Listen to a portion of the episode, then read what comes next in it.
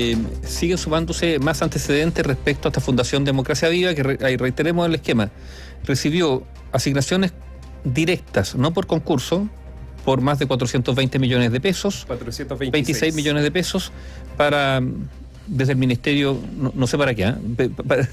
desde el Ministerio de Vivienda. Ahora, ¿qué es lo relevante? Eh, dirigía esa fundación quien era pareja de la eh, diputada de Revolución Democrática, ex vicepresidenta, Catalina Pérez, ex vicepresidenta de la Cámara de Diputados. Catalina Pérez. Em, obras asignadas por el CEREMI de Vivienda, que había sido su jefe de gabinete todos conocidos. todos conocidos. Ninguno es que se conoció al momento de la firma del documento. Y, las, y la sospecha, eh, a ver, lo primero es asignación directa sin concurso. Esto eh, siembra un manto de dudas gigantesco sobre toda la fundación y toda la ONG, lo que es muy, muy injusto porque probablemente más de alguna fundación o ONG debe estar pensando, si hubiese habido un concurso, yo quizás tenía los méritos para haber concursado a ese fondo tan gigantesco. A ver, para poder entender el telo, eh, como, como un telón de fondo habían tres, se repartieron solo en la región de Antofagasta 3 mil millones de pesos. Esto entre siete fundaciones que son las que los funcionarios desde el interior del Servio, no de la Seremia, del Servio, levantan una alerta donde no había un titular, sino que había un subrogante, levantan una alerta porque les parece sospechoso por la forma en cómo se estaban entregando estos contratos directos a estas fundaciones que son, algunas de ellas operan desde hace mucho tiempo en la misma región de Antofagasta, que es la cuarta región con mayor número de campamentos, y les pareció sospechoso, entre ellos apuntaron a Fundación Democracia Viva. Tres cosas rápidamente para poder, eh, que hay que poner ojo. Primero, ya sabemos que la Fundación Democracia Viva, además de todo esto que estamos contando, al momento en que se adjudica 370 millones de los 426 millones que finalmente se llevó. La fundación con sede o con su casa matriz en Ñuñoa, digámoslo así, que es la dirección que registran, ni siquiera tenía el giro, el giro necesario para el cúmplase de lo que se le estaba mandatando por parte de las autoridades. Es decir, el Ministerio de Vivienda ni siquiera observó, y es lo que tendrá que explicar el ministro Carlos Montes por qué su Secretaría de Estado, por qué su Secretaría de Estado no se fijó al momento de firmar los documentos que la Fundación Democracia Viva, lo tengo acá, está el documento, en BioBio TV lo estamos mostrando, recién el 21 de noviembre del 2022 amplía su giro a construcción de proyectos de servicios públicos, cuando ya tenía asignado los montos. Asignado los montos. ¿Eso le puede pasar a otra fundación? Es una interrogante que está de fondo. Segundo, eh, tercero, perdón, tercer punto importante, hay una sospecha,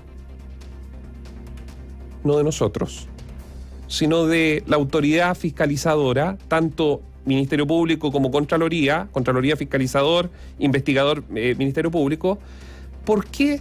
¿Cuál fue el criterio de otorgar estos 3 mil millones de pesos en cuotas, digámoslo así, sacando, yo acá tengo los documentos. Eh, eh, entregas fragmentadas. Entregas fragmentadas con cada una con su propio, eh, em, con su propio em, convenio de transferencia firmado. Por ejemplo, hablemos de el que está ligado a Revolución o a miembro de Revolución Democrática.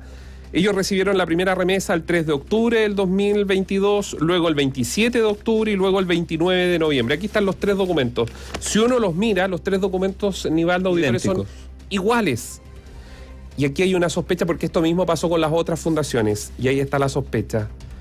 Que como si se entregaban 460, 426 millones, ¿saben lo que iba a pasar? Tenía que ser ese contrato con toma de razón en la Contraloría General de la República, es decir, la Contraloría tenía que visarlo. Porque a partir de un monto tiene que pasar por la Contraloría y justo estos contratos se hicieron, se parcelaron para que estuvieran debajo del monto, debajo del monto. que obliga a tomar razón a la Contraloría.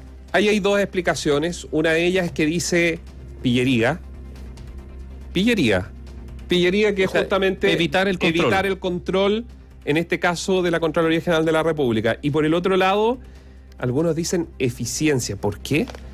Claro, porque los procesos en el, gobierno se demoran tanto y lo que buscábamos acá es que las fundaciones hicieran una pega que el municipio de la zona, apunta al municipio de Antofagasta, no estaba cumpliendo.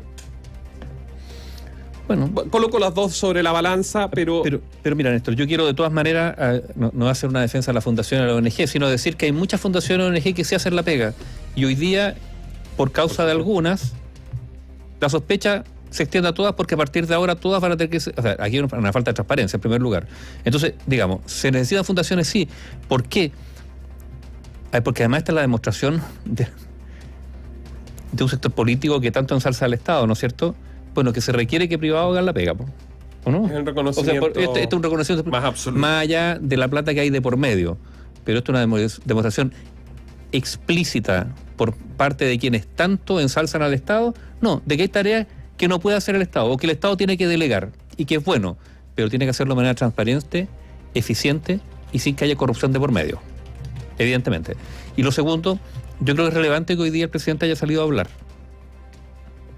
Eh, y que haya salido a hablar en el tono en que lo hizo. Probablemente esto quizás a algunos no, le, haya gustado. No, no, a ver. Es muy complejo para el presidente. Entre la espada y la pared, digamos. Sí, sí.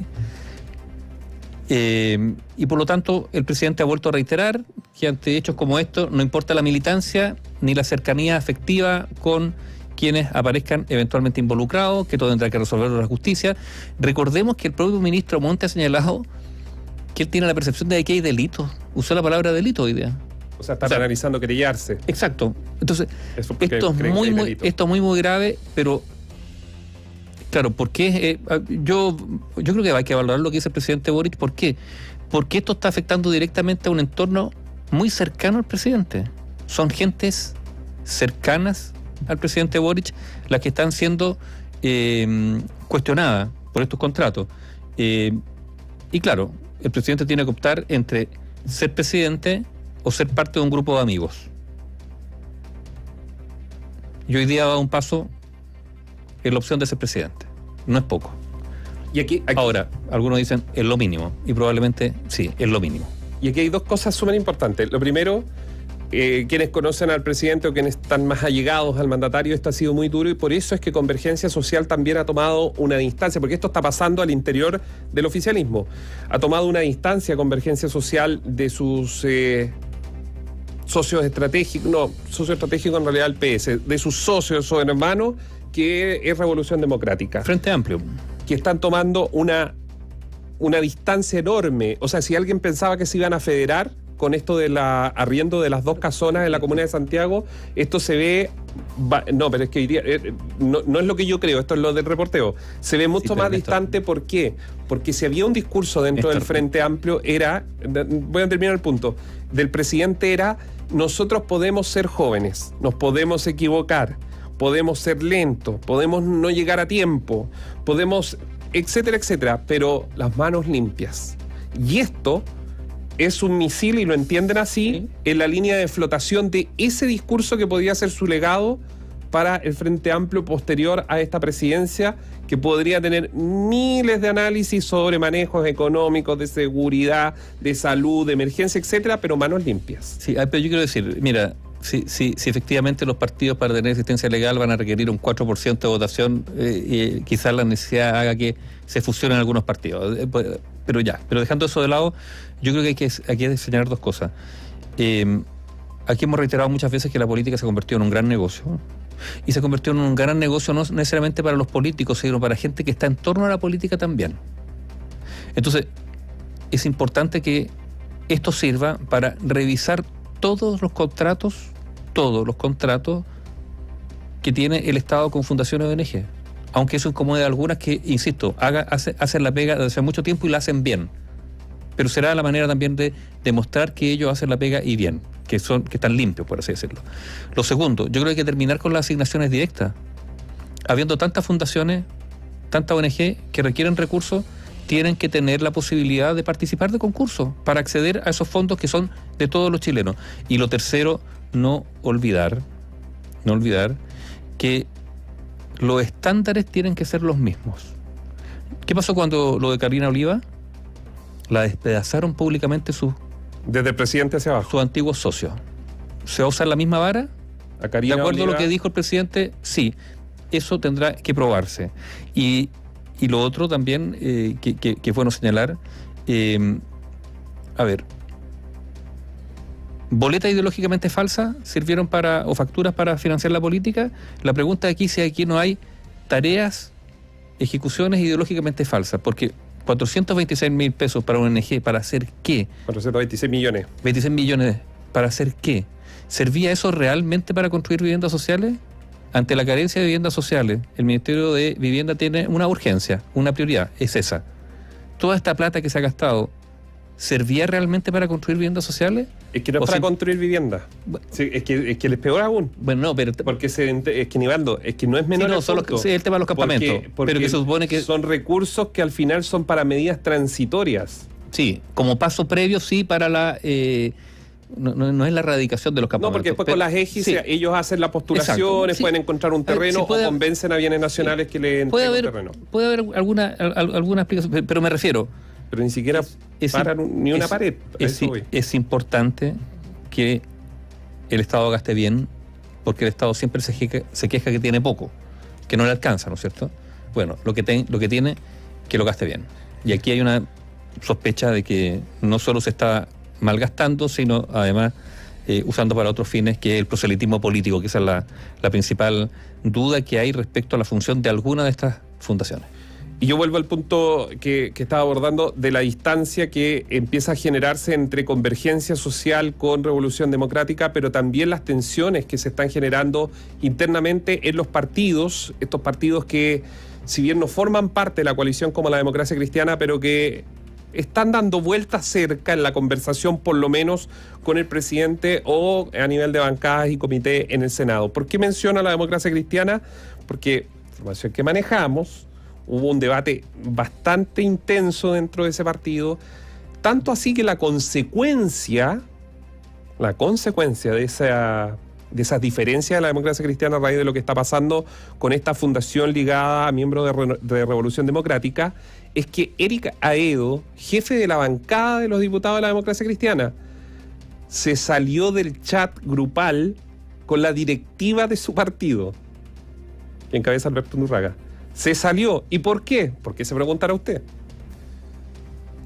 porque a juicio de Erika Edo no estaba la fuerza suficiente, eran timoratos en cuanto a sus declaraciones públicas para condenar el accionar lo que ha ocurrido al interior de, las fuerzas oficialistas con este asunto de la famosa, a estas alturas ya famosa Fundación Democracia Viva. Bueno, pueden haber explicaciones, o que la democracia cristiana también tiene fundaciones que estén en, un tránsito similar, o dos, eh, que la directiva de la democracia cristiana efectivamente y, uno puede decir, por lo menos algunos de ellos, que, que quieren de alguna manera ser integrados al gobierno. Puede ser eso también.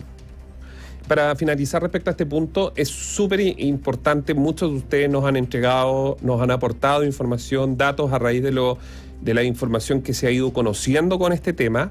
Y cuando digo muchos de ustedes son auditores de buena voluntad, que conocen, que escucharon, que son datos que realmente sirven, por ejemplo, en la relación de algunas fundaciones o de autoridades actuales, no solo del gobierno, sino también de orden municipal, que saltaron desde esas fundaciones o organizaciones a puestos y que apenas llegaron a poco andar han entregado remesas de recursos en favor de donde ellos venían, de estas organizaciones del mundo civil. Eh, es importante porque todo esto es, nosotros lo hemos dicho acá, mm, Nivaldo, robarse un lápiz big o un lápiz básico hasta 28 mil millones apitutar al vecino, al amigo, al cuñado, al hermano o a quien sea, todo eso, cuando estamos hablando de platas públicas de todos los chilenos, es corrupción. Y si no se prende la linterna y como ciudadanos lo hacemos y aportamos con datos y estamos mirando, efectivamente esto va a seguir sucediendo. Información plural, opinión independiente.